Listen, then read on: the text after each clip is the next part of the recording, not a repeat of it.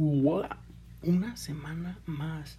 Muchas, muchísimas gracias por este, regresar aquí a este su lugar de confianza, su espacio, su espacio seguro llamado Entre Bocados y Pensamientos. Antes que nada, Phil Barrera.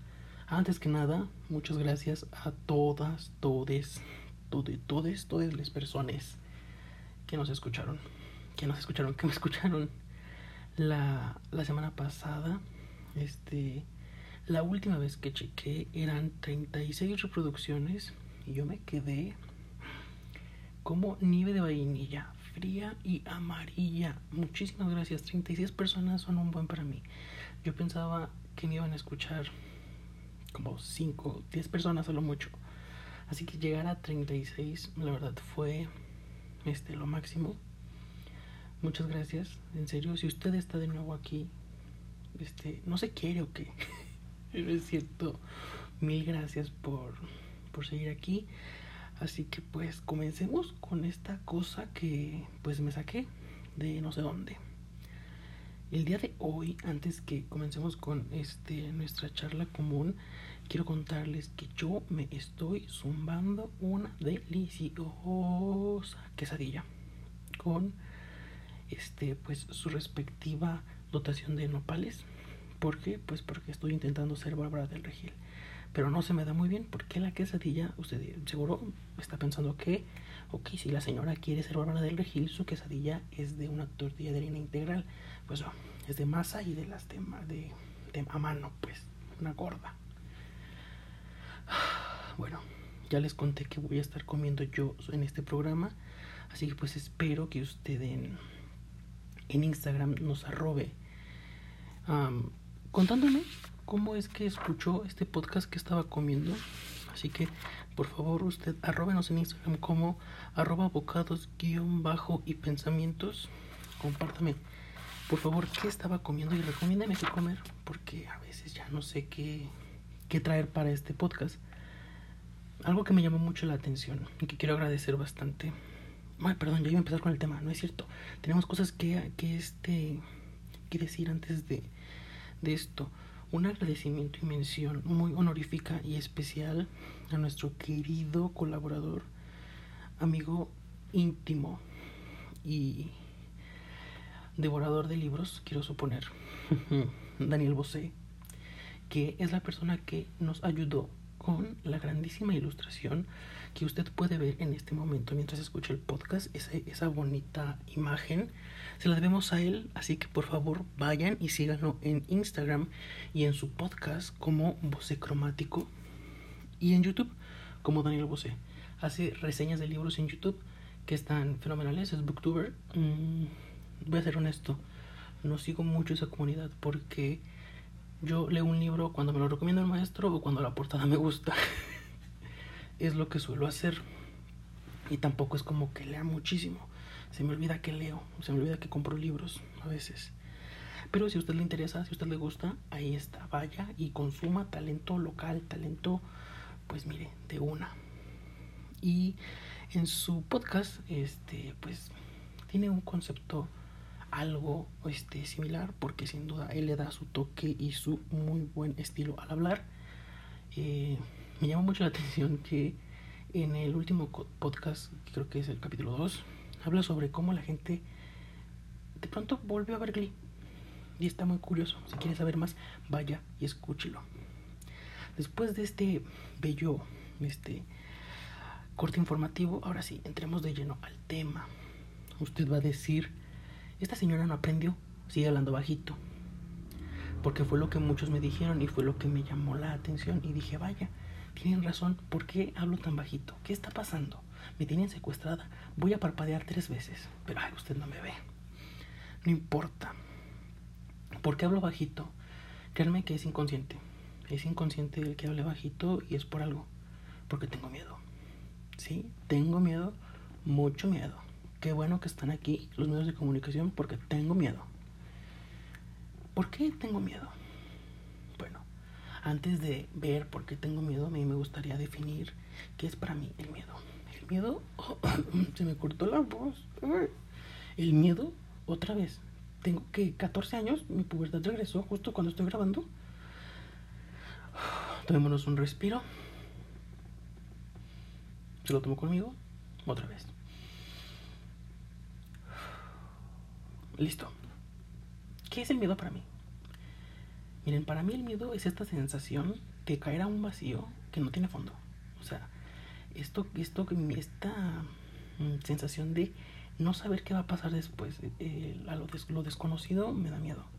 Y para mí el miedo es eso, lo represento con lo desconocido. No sé si es una buena definición, pero vaya, por algo estudio turismo y no letras o yo qué sé, filosofía. Bueno, ¿y a qué fregados, a qué chingados le tengo miedo?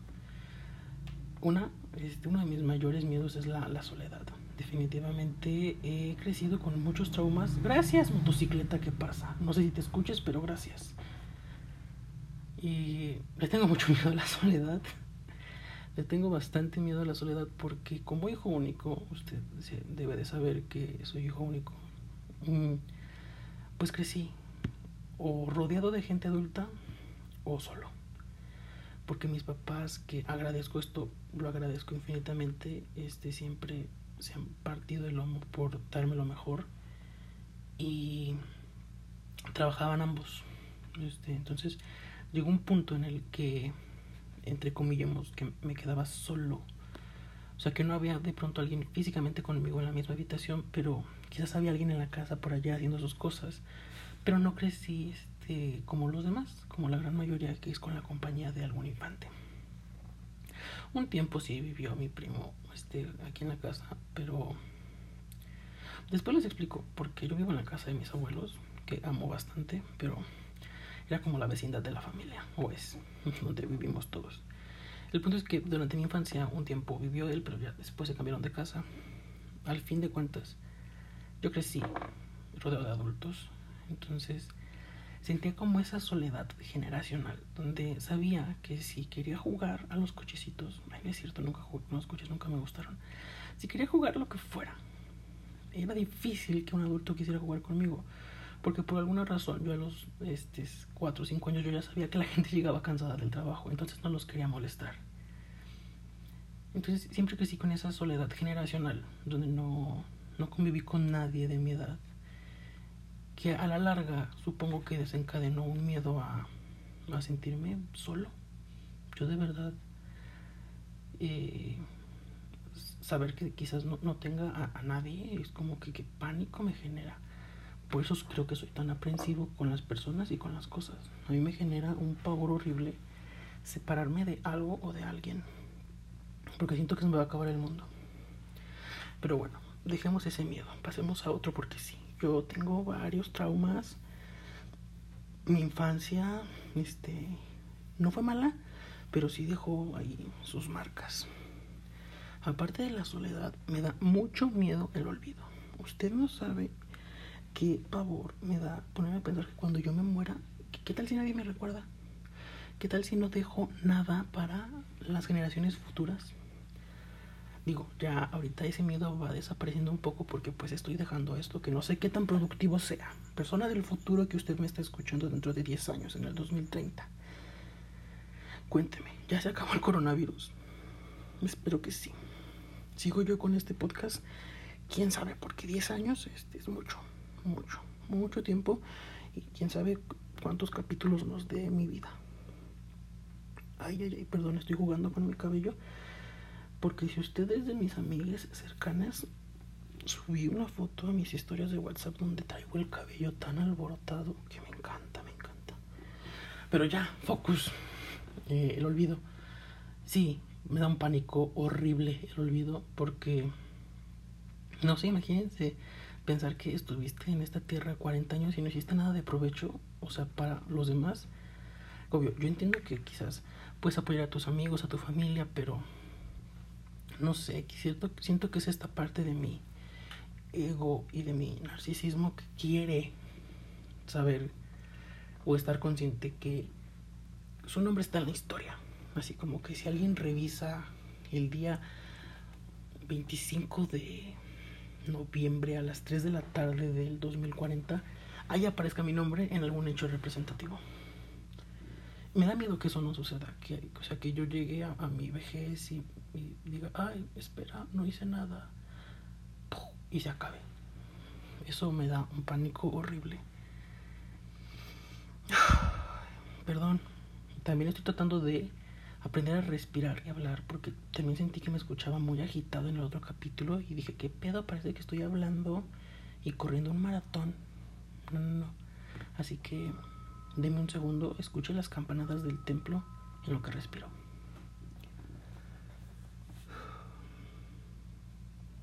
Ok, no sonó tanto como esperaba. Ahora, otra cosa. Este, esos son como que mis miedos generales. Pero a veces confundimos el miedo con las fobias, o más bien las fobias creemos que son un miedo. Para mí una fobia es este miedo, vaya, o sea, sí es un miedo, pero la fobia es mucho más grande. ¿Por qué? Porque es irracional, no tiene un fundamento. O sea, por ejemplo, yo les acabo de dar ciertos fundamentos que quizás puede que sean o puede que no, no sé, no soy psicólogo. Pero para mí son fundamentos que genera, que sustentan ese miedo. Pero la fobia no, no tiene ningún sustento, simplemente es un miedo irracional que causa pánico, este, ataques muy cabrones. Y yo les voy a contar mi mayor fobia. Claro que sí. Mi mayor fobia es, son estos este, roedores asquerosos llamados ratas. ratas, ratones, oh, las ratas y ratones en particular, este, yo corro. De ahí que es irracional, porque yo no sé, o sea, yo no tuve ningún evento traumático que recuerde con las ratas. De hecho, en mi vida he visto como cinco ratas, así que no son muchas. Porque estamos hablando de que tengo 20 años, o sea, veo una cada, no sé, reprobé estadísticas. El punto es que yo veo una y corro así como si me fuera a comer, como si el fin de mi vida se encontrara en esa rata. Pero a veces pienso que morí de peste negra en mi vida pasada. Porque, no, mamen, el pavor que me da ver a las ratas es, es este, es incontrolable. Tengo una anécdota muy chistosa que mi mejor amiga Astrid, te mando un besote donde quiera que estés flaca Mm, bueno, sí sé dónde estás en tu casa, pero te mando un besote, te quiero mucho. Vivimos una anécdota muy bonita. Estábamos los dos en la prepa. No recuerdo en qué semestre, creo que era como tercero o cuarto.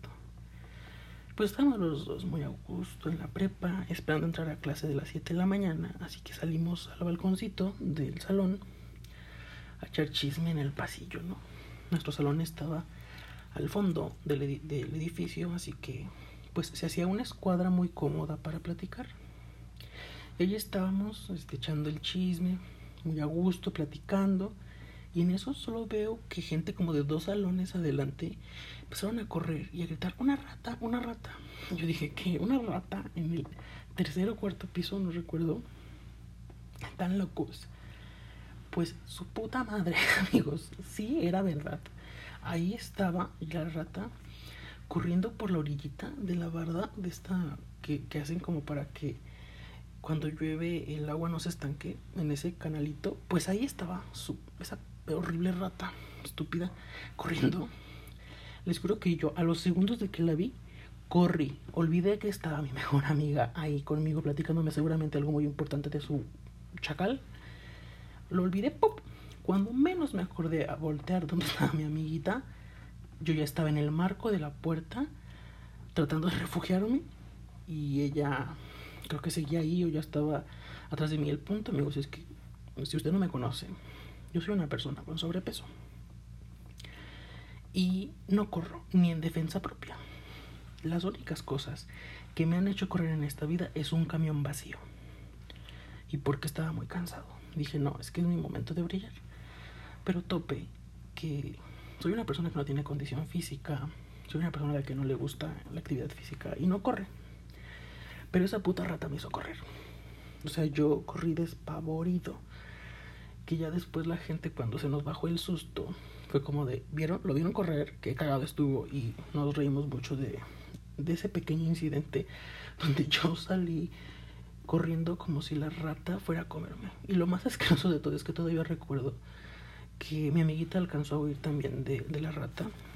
Pero la rata brincó la barda y al puro estilo de Buzz Lightyear en Toy Story 1, se aventó y quiso volar, pero no era ardilla voladora, era una rata y solo se escuchó como cayó hasta abajo. Ay, no, qué horror. Nunca vimos, nunca supimos si estaba muerto o no, pero yo ni siquiera me acerqué a ver si veía su cadáver. Me dio, me dio mucho asco escucharla chocar contra, contra el piso, que aparte tenía piedritas, era como empedrado. Qué asco. Ven, es que, no sé, alguien deme un curso de oratoria, porque me quedo sin aire. No sé ni hablar, puta madre. ¿Para qué sirvo en esta vida? Es cierto, sí sirvo para muchas cosas. ¿Usted se ha preguntado para qué sirve en esta vida? Estoy seguro que para más de tres. Todos somos útiles en esta vida, no se preocupe. ¿Qué iba a contarles? Tenía otra idea en la mente antes de hablar de que me quedo sin aire. Ya, otro miedo. Van a decir, creo, creo que este miedo se lo he contado a muy pocas personas y creo que usted merece escucharlo. Si está aquí es porque me tiene fe y, agradezco esa fe y ese compromiso de seguir aquí después de 16 minutos. Aquí va su premio. Que siento que es un miedo muy pendejo, la verdad. Como ya comenté, soy una persona con sobrepeso. Y usted seguro piensa que mi mayor meta en la vida es bajar de peso. Y sí, o sea, no es mi mayor meta en la vida, pero sí es una meta. O sea, sí, sí me gustaría llegar a mi peso saludable. Pero me da mucho miedo bajar de peso. Me da mucho miedo porque yo a lo largo de 20 años he construido una fortaleza donde si usted intenta insultarme por mi sobrepeso, usted queda miada.com. Yo aprendí a defenderme de una manera, este, porque la verdad el bullying que estaba cabrón en la primaria y parte de la secundaria no, nunca me hicieron bullying en la secundaria porque ya llegué muy perrita. sí. En la secundaria recuerdo que el bullying por ser gordo le tocaba a alguien más. Que si estás escuchando esto, Ángel, perdón por no haberte ayudado. Estaba muy cómodo viendo cómo te agredían a ti. Y eso está muy mal, gente. Cuando vean que agreden a alguien, usted salga a defender. Si usted ve que esa persona no tiene por qué ser agredida, salga, métase y ayúdela. Le va a cambiar su vida la suya y la de la persona. Pero bueno, ¿por qué? Usted se, usted se pregunta de seguro, ¿por qué este pendejo tiene miedo de adelgazar? O sea, ve a Adele, siempre ha sido perrísima y ahora también es perrísima y le queda la ropa de Sara. Pues sí, pero justo como les comentaba, yo creé esta fortaleza, estúpida mosco, yo creé esta fortaleza donde si alguien intenta hacer un comentario sobre mi sobrepeso para hacerme sentir mal, no lo va a lograr. Lo único que va a conseguir es que yo me exprese muy feo de esa persona. Y justo ese es mi pánico, porque en cuanto baje de peso, mi mayor defecto ya no va a ser mi lonjita o lonjota. La gente quizás va a poder ver mis otros defectos que yo veo, o, no sé si la gente ya los ve, pero eso me genera un miedo, no, poder quizás tener las armas para defenderme. Porque así como usted me ve de pronto muy segura subiendo fotos encuerada a Instagram, es solo una. Eh, lo hice porque sé cómo defenderme al respecto. Pero si algún día subo una foto de mis orejas, que considero que son enormes, no sé cómo defenderme. Porque es algo que nunca he trabajado. Porque la gente quizás se ha notado que mis orejas son grandes, pero es más notorio que soy gordo. Entonces nota, se iban a, lo obvio, a atacar lo obvio. Entonces me da mucho miedo bajar de peso por eso. Porque a nivel personal no sé cómo reaccionar. Sé que suena muy, muy pendejo, pero espero que no sea la única persona a la que le pase un carro. Esperen. Tendré que ver después si se escuchan los carros y las motos para ver si hago pausas o no. El punto. Focus. Regresemos. Usted escucha este programa y se va a aventar un shot cada vez que diga el punto. ¿Entendió? Vamos a poner la peda de la vida. Focus. Si usted también es una persona con sobrepeso, o quizás no con sobrepeso, pero que hay algo en su cuerpo que necesita cambiar por salud o por estética que usted considera, pero le da miedo hacer ese cambio, no está solo, no está sola, no está sole. Porque a nivel personal no conozco a nadie más que tenga este miedo, porque siento como que no es muy común decir, tengo miedo de cambiar mi físico. Generalmente es como una meta, pero a mí me genera un pánico, un, pavor horrible por lo desconocido que nos lleva a, a, otro miedo que si usted no se dio cuenta al principio, me da mucho miedo lo desconocido. Dar un salto de fe es como no puedo, no, o sea, soy muy controlador. Entonces, cederle a alguien el control para que esa persona me dirija, ya no me cuesta tanto trabajo, pero antes era como de, es que seguro no sabe, o, o, qué tal si nos va mal, o si nos perdemos, lo desconocido me da, ya lo estoy manejando, me da, me daba mucho miedo lo desconocido antes porque, como, usted debe de imaginar, un hijo único de pronto crece con muchas este, comodidades y con una sobreprotección de pronto y a veces de manera inconsciente por parte de los papás donde no, ellos no te permiten enfrentarte a lo desconocido. Siempre es como de, ah, ok, vamos a ir al centro, pero, o sea, ellos van a ir conmigo, no, no voy a ir solo, no tengo que preocuparme. Y eso me pasó como hasta los 16 más o menos, más o menos. Pero lo desconocido me da mucho miedo porque no sabemos qué hay no sabemos qué hay. Y yo veo mucha gente que es muy aventurera y de pronto dice, ay, sí, vamos, no pasa nada, si no nos gusta nos cambiamos, si nos gusta nos quedamos. Pero es como yo, yo pienso como cómo puedes lidiar con ese estrés de que no sabes a lo que vas, qué, qué, qué tomas, qué fumas, préstame. Pero también creo que esa es una de las diferencias entre el miedo y la fobia, que el miedo lo puedes manejar más rápido, eliminar más rápido que la fobia. La fobia necesita de mucho más trabajo. Pero es que yo ni de pedo me veo cargando una rata. No, no, no mames. no me veo cargando una rata. Uh me, me, corto la mano primero. Sí, yo sé que suena muy radical, pero prefiero cortarme la mano antes de este, cargar una rata. Qué miedo. Imagínate. Uy, qué horror. ¿Cómo se debe sentir? Ugh. Ya me lo imaginé. Qué asco. Ah, cambiamos de tema. Ah. Y ahora sí, a lo que te truje chencha. El objetivo de este programa y la explicación a por qué hablo bajito. Mi mayor miedo, damas y caballeres, mi mayor miedo es salir del closet. Creo que se los comenté el, el episodio pasado. Soy una persona bisexual de closet que creció en un entorno familiar muy religioso. Entonces, no saben si usted es una persona hetero, no sabe el pánico satánico que genera pensar que tienes que un día entablar la conversación con tus papás de, oye, este, ¿qué crees? Lo normal en esta vida, y, y digo normal entre comillas, se supone que es que me, gustan las mujeres, ¿verdad? Como a ti. Pero ¿qué crees? Este no no nomás me gustan las mujeres, también me gustan los hombres. ¿Cómo ves? ¿Todo bien? Obviamente eso no ocurre. Eso no ocurre. Y menos en un entorno con el que me tocó crecer. Porque, pues, ninguna religión están bien vistas. O. Mm, sí, no, o sea, lo poco o mucho que pueda conocer yo de religiones, y ninguna está bien vista que que te atraigan las personas de tu mismo sexo. Porque pues no sé, no sé a quién se le ocurrió decir, ¿sabes qué? Está padre. El punto es que por eso hablo bajito. Y es inconsciente. No me doy cuenta de cuándo bajo el volumen de voz. Porque me da miedo que me escuchen.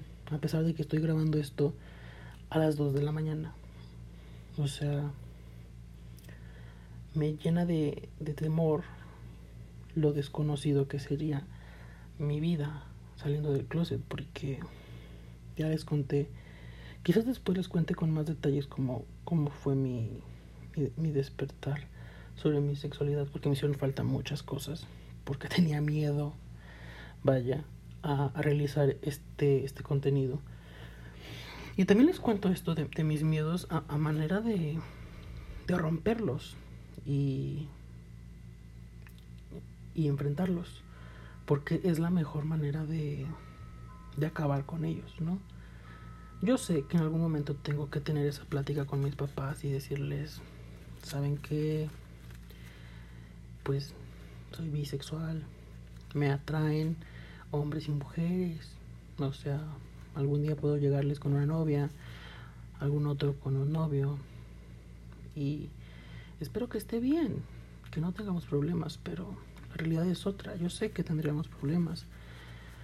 Porque hace poco me tocó ver que mi mamá se puso muy mal con pensar que yo era gay. Que, o sea, se puso mal, mal de que no pudo dormir, no sé, no.